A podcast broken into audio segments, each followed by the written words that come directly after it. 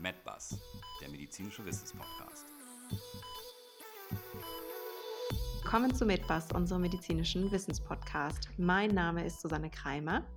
Und mein Name ist Andreas Maxeiner. Maxi 1, heute ist ja das Blasenkarzinom an der Reihe und da gibt es ja ziemlich viel drüber zu erzählen.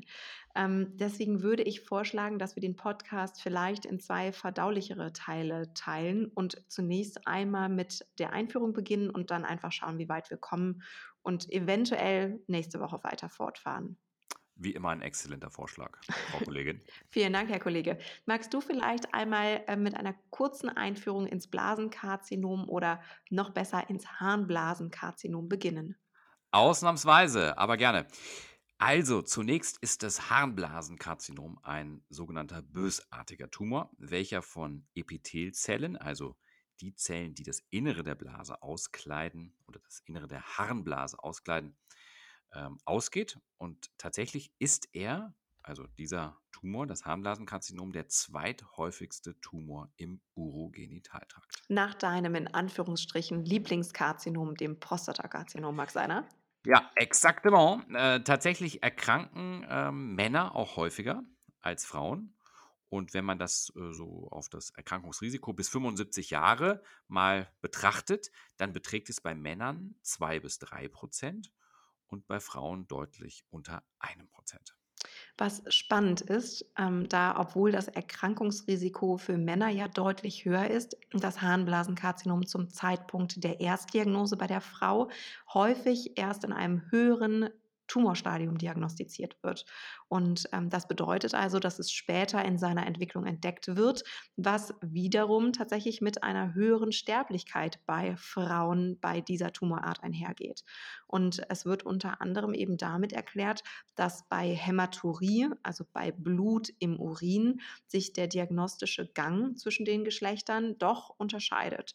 Und ähm, bei Frauen wird eben anscheinend häufiger die Differentialdiagnose Harnwegsinfekt als Ursache akzeptiert und dann eben auf eine Zystoskopie, also die Spiegelung der Harnblase, verzichtet. Aber Max einer, vielleicht magst du noch mal was zu den Ursachen des Harnblasenkarzinoms sagen. Rauchen spielt ja selbst bei diesem Karzinom eine Rolle. Wie immer sehr scharfsinnig, Watson. Dankeschön, Krieg. ja, tatsächlich äh, ist, es, ist es so auch, äh, wie du es beschrieben hast, äh, häufig eben so. Wobei man natürlich sagen muss, dass die, das Blut im Urin äh, in der Regel mit Schmerzen einhergeht, dass man dann auch auf einen Infekt kommt. Aber ich gebe dir recht, dass natürlich man schneller dann mal sozusagen es in die Infektregion äh, schiebt. Aber wir reden beim Harnblasenkarzinom immer von einer Schmerz- losen Makrohämaturie. Also ich habe Blut im Urin und es tut nicht weh. Hingegen hat man beim Infekt, und das sind 60 Prozent aller Harnwegsinfekte, sind hämorrhagisch, also gehen mit Blut einher, berichten die Damen und Herren aber in der Regel dann auch über Schmerzen, äh, während sie hier Blut sehen. Aber zurück zu deiner Frage. Tatsächlich in Europa sind ungefähr die Hälfte der Urothelkarzinome bei Männern und ein Drittel bei den Frauen auf das Rauchen zurückzuführen. Man sagt ja immer so schön, Max Einer, die Dosis macht das Gift. Das hat ja schon Paracelsus gesagt. Aber das gilt ja auch und vor allem fürs Rauchen beim Urothelkarzinom. Also wahnsinnig, was du hier immer an äh, Zitaten ähm, recherchierst. Es gilt die Existenz einer Dosis-Wirkungsbeziehung tatsächlich als nachgewiesen. Hier äh, muss man, äh, erzähle ich dem Patienten natürlich auch mal so ganz gerne die, die Anekdote, die aber auch wirklich stimmt. Die Zigarette, die man mit ins Bett nimmt am Abend, ja, ist oft die gefährlichere, weil die dann sozusagen in ihrer kompletten Auswirkung schön kumuliert in der Blase über die Nacht. Und die Zigarette, die man am Morgen zu sich nimmt, vielleicht mit einem Espresso, die wird in der Regel durch äh, dann auch Trinkleistung, die konsekutiv danach geschieht, in der Regel auch wieder ausgespült. Aber das relative Risiko steigt tatsächlich auf das 1 bis 6-fach in Abhängigkeit von der Dauer des Rauchens und auch der Anzahl der gerauchten Zigaretten. Aber, meine Damen und Herren, es gibt auch eine gute Nachricht, denn das Beenden des Rauchens vermeidet den weiteren Anstieg des Risikos. Und ich glaube, Kreimerchen, es gibt ja auch noch dieses Problem der sogenannten Langsam-Acetylierer. Was hat es denn damit auf sich? Ja, danke, Max Einer, dass du mich fragst. Du weißt, dass ich das Thema so spannend finde. Ähm, Nerdy! Tatsächlich, aber es ist auch wirklich spannend, ähm, denn es ist so, dass sogenannte Langsamacetylierer ein höheres Erkrankungsrisiko für ein Harnblasenkarzinom haben als eben nicht Langsamacetylierer. Und das liegt tatsächlich daran, dass die Schadstoffe im Urin durch Acetylierung inaktiviert werden. Vor allem beim Rauchen lässt sich eben dieser epidemiologische Zusammenhang tatsächlich deutlich nachweisen. Es ist nämlich so, dass beim Abbau von Nikotin sogenannte Nitrosamine im Körper entstehen. Und diese Nitrosamine werden über den Urin ausgeschieden. Und dann gibt es eben normalerweise sogenannte N-Acetyltransferasen im Körper, welche wichtig für die Inaktivierung von diesen krebserregenden Nitrosaminen sind. Und bei den Langsamacetylierern ist dieses Unschädlichmachen verlangsamt, sodass die krebserregenden Nitrosamine wiederum länger wirken können und damit länger Schaden anrichten können. Hört, hört. Und darüber hinaus gibt es natürlich noch ein paar andere chemische Mittel, die hier zu nennen sind und äh, letztendlich auch Krebs auslösen können. Und hier sind vor allem leider gewisse Berufsgruppen auch zu nennen, die hier einem erhöhten Risiko ausgesetzt sind. Und diese klassischen Berufe, das nimmt so langsam auch ab, muss man sagen, erfreulicherweise. Das ist sozusagen klassische Chemiearbeiterinnen und Chemiearbeiter, Lackierer, Lackiererinnen, dann äh, Damen und Herren, die in der Gummiverarbeitung arbeiten, Stahlindustrie, ähm, aber auch ganz klassisch die Friseurin und der Friseur. Und ganz besonders eine besondere Berufsgruppe, die früher häufig äh, gefährdet war, war der sogenannte Tankwart, ja, den es ja kaum noch gibt. Aber die hatten sozusagen tatsächlich eine ganz hohe Exposition.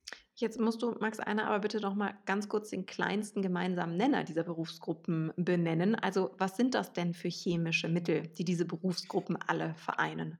Ja, das sind äh, diese, diese sogenannten Schadstoffe, die man hier identifizieren kann.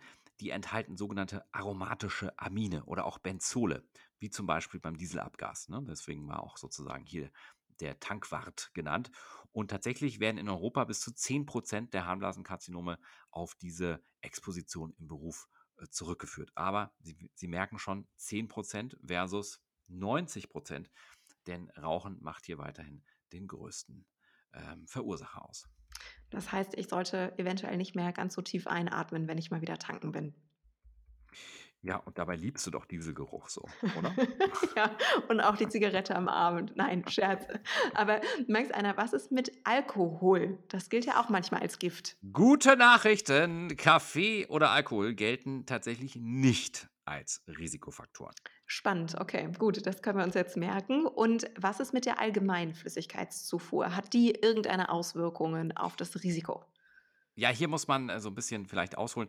Eine erhöhte Flüssigkeitsaufnahme, ähm, ob die wirklich zu einer Reduktion des Risikos eines Blas Blasenkarzinoms führt, ist tatsächlich umstritten. Es gibt einzelne Studien, die konnten hier einen Zusammenhang darstellen, andere wiederum nicht. Also man sagt hier in der Medizin, das ist eine heterogene Datenlage.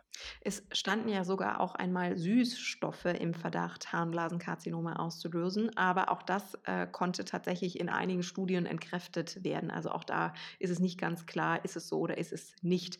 Aber tatsächlich ist ja eine gesunde Ernährung mit viel Gemüsen und Früchten ähm, äh, tatsächlich soll das Risiko für ein Harnblasenkarzinom senken. Und ähm, dahingegen ist tatsächlich das metabolische Syndrom, äh, von dem ja extrem viele Menschen betroffen sind heutzutage, ein etablierter Risikofaktor für ein Harnblasenkarzinom. Ja, wobei man sagen muss, jetzt nicht jeder, der automatisch äh, ein bisschen Übergewicht hat, bekommt ein Harnblasenkarzinom. Aber man hat natürlich durch Diabetes, Übergewicht, hat man tatsächlich auch ein bisschen Milieuveränderung äh, im, im Urogenitaltrakt. Und wenn man darauf natürlich noch raucht, dann hat man eine etwas erhöhtere Risikoneigung, muss man sagen. Max Einer, heute bist du dran mit dem Fun Fact. Ich? Ja, tatsächlich. Äh, welcher denn? Ich weiß, welcher, welcher der vielen, die du so auf dem Lager hast. Der Fun Fact zur Bilatiose, Max Einer. Ah, gerne. Obwohl ich mir nicht so sicher bin, ob der wirklich lustig oder nicht vielleicht doch ähm, ekel- und schreckenerregend ist. Either or, Max Einer, leg einfach los. Also, ja, tatsächlich äh, geht es um die sogenannte Schistosomiasis oder auch Bilharziose genannt. Denn der Erstbeschreiber, Theodor Bilharz, entdeckte diese Wurmerkrankung in vielen Teilen der Welt. Und äh, sie wird durch sogenannte Saugwürmer der Gattung Schistosoma oder auch Pärchenegel hervorgerufen. Die Larven der Würmer entwickeln sich im Wasser, in Süßwasserschnecken und dringen später in die Haut des Menschen ein. Die Erreger gelangen auf dem Blutweg in die Harnblase oder auch den Darm, wo es dann zur Ablage der Eier kommt. Über Urin und Stuhl werden die Eier dann in die Umwelt wieder abgegeben und so beginnt ein neuer Kreislauf. Die gute Nachricht für unsere Hörer und Hörerinnen ist ja jetzt an dieser Stelle, dass diese fiesen kleinen ekligen Pärchenegel aber vor allem im tropischen und subtropischen Afrika, aber eben auch in Südamerika, Südostasien und auf der arabischen Halbinsel vorkommen. Also sind wir hier in Europa ja quasi sicher. Aber Max Anna, jetzt haben wir noch gar nicht gesagt, was jetzt diese Pärchenegel mit dem Urothielkarzinom auf sich haben, beziehungsweise mit Blasenkrebs. Ja, da hast du vollkommen recht. Also durch diese chronische Infektion, die diese Schistosomen auslösen in der Blase, kann tatsächlich nach jahrelanger Infektion auch ein Karzinom in der Blase entstehen. Das ist auch sozusagen die Variante, dass man oft sagte, wie eben vorher, bei niedrigen Flüssigkeits bei niedriger Flüssigkeitszufuhr habe ich auch ein erhöhtes Infektrisiko und auf chronischen Infekten kann sich dann manchmal ein Karzinom ansiedeln. Und das ist auch die gleiche Theorie, die man hier bei den Schistosomen sozusagen hat. Aber hier hat es tatsächlich auch eine klinische oder einen klinischen Effekt. Und jetzt ist es ganz, ganz wichtig, äh, hier nämlich zur Abgrenzung des Urothelkarzinoms, liebe Medizinstudierende, die ihr vielleicht hier auch zuhört. Ähm, das ist nämlich eine ganz beliebte Examensfrage, deswegen gut zuhören. Ist das Karzinom im Unterschied dazu kein Urothel, sondern exakt Trommelwirbel ein Plattenepithelkarzinom. Also merken, bei der Bilharziose ist es ein Plattenepithelkarzinom und kein Urothelkarzinom. Aber Maxi 1, sorry, dass ich dich jetzt unterbrochen habe, ähm, wir sollten vielleicht noch mal was zu den Tumorstadien sagen beim Blasenkarzinom und ähm, vielleicht erklärst du da auch noch mal was zu der sagenumworbenen TNM-Klassifikation an der Stelle. Das mache ich sehr gerne, aber vorher würde ich noch mal so eine kleine Reise nach Ägypten machen, denn wenn man auf den Kongressen, äh, auf den urologischen Kongressen sich mal bewegt, sind sehr, sehr viele Ägypter, insbesondere immer, also ägyptische Kollegen und Kolleginnen, die insbesondere aus Mansura kommen, aus dem Mansura Hospital. Und das war mir früher gar nicht so ein großer Begriff, bis ich das dann mal googelte und viele Kolleginnen und Kollegen aus, diesen, äh, aus diesem Krankenhaus kennenlernte und dann auch erstmal verstand, was für eine ähm, was für ein Ausmaß eigentlich die Schistosomen und das darauf dann sich bildende Plattenepithelkarzinom der Harnblase dort im Gesundheitssystem ausmacht. Denn dort steht mitten in der Wüste im Grunde genommen ein riesiges, voll entwickeltes Krankenhaus, äh, viel, viel größer als auch teilweise in, in den USA oder bei uns in, in Europa. Und hier vor allem mit dem Fokus Urologie und operative Versorgung. Und hier sind zahlreiche Operationssäle nebeneinander, die den ganzen Tag im Grunde genommen Zystektomie durchführen, also die Entfernung der Blase, die oft bei diesem Plattenepithelkarzinom der Harnblase ausgelöst durch diese ähm, Erreger hier ähm, durchzuführen ist. Und das hat mich tatsächlich immer wieder aufs Neue beeindruckt, was das für ein Ausmaß ähm, auf das Gesundheitssystem hat. Aber zurück zur ähm, TNM-Klassifikation, weil wir hier auch gerade schon direkt im Thema sind. Wann muss ich die Blase entfernen? Wann muss ich sie nicht entfernen? Das werden Sie auch im zweiten Teil dieses Podcasts ähm, hören. Aber zum Tumorstadium, was am Ende auch die Therapie bedingt. TNM, das werden Sie ganz häufig äh, hören. Mit jeder Tumorklassifikation und Tumorbenennung werden Sie immer dieses TNM-Stadium äh, benannt bekommen. Und T steht für Tumor, und N steht für Nodes, Lymphknoten und M steht für Metastasen. Und normalerweise werden hinter diese Buchstaben auch immer Ziffern gesetzt, denn damit dann die Ärzte und Ärztinnen anhand dieser Kodierung wissen, wie die Ausdehnung ist und vor allem viel wichtiger, wie man behandeln muss. Da die Tumorstadien eben dann auch die entsprechende Therapie bestimmen. Dankeschön, Herr Kollege. Jetzt sollten wir vielleicht noch mal was zu den Symptomen sagen, mit denen sich ein Patient vorstellt. Wir hatten es ja eben schon mal angesprochen, nämlich die sogenannte schmerzlose Hämaturie, also das Blut im Urin. Ganz richtig, ganz genau. Also die Mehrheit der Fälle ja, ist eine sogenannte schmerzlose Makrohämaturie, also schmerzlos und sichtbares Blut.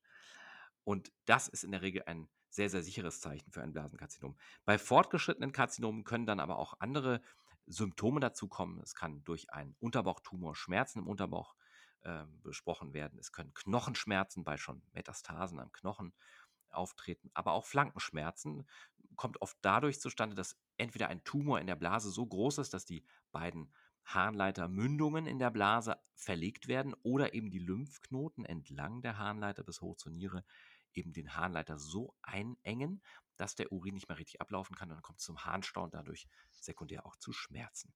Dann natürlich Gewichtsverlust und sogenannter Nachtschweiß und Fieber. Wobei hier eben der Nachtschweiß, der Gewichtsverlust, ähm, und auch das Fieber zur sogenannten B-Symptomatik gehören.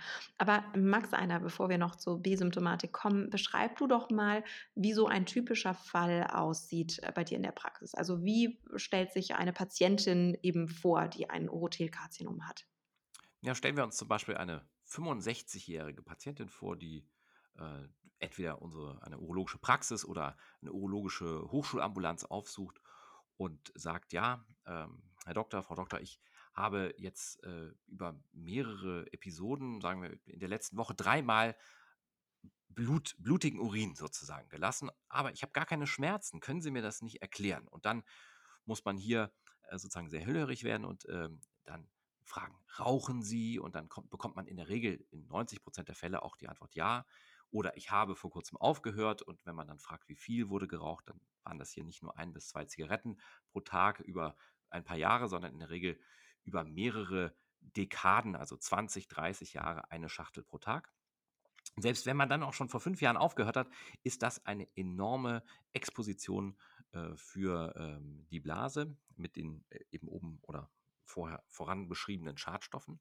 Und dann hebt man sozusagen noch eine weitere Anamnese, gibt es blutungsfördernde äh, Medikamente, also Aspirin zum Beispiel oder Makuma, gibt es hier Herzerkrankungen, die das beginn, bedingen könnten, dass man sagt, naja, ist hier vielleicht noch eine andere Komponente, aber in der Regel bleibt es beim Rauchen, vielleicht noch Diabetes und ein bisschen äh, Bluthochdruck und dann hat man im Grunde genommen schon den ersten Verdacht und die Arbeitsdiagnose, ah, hier müssen wir den Tumor suchen oder zumindest ausschließen. Max Einer, bevor wir jetzt äh, weiter Richtung Therapie und Diagnostik kommen, würde ich sagen, aufgrund der fortgeschrittenen Zeit, dass wir genau an dieser Stelle aufhören und ähm, dann in der kommenden Woche einfach mit Diagnostik und Therapie etc. pp. weitermachen.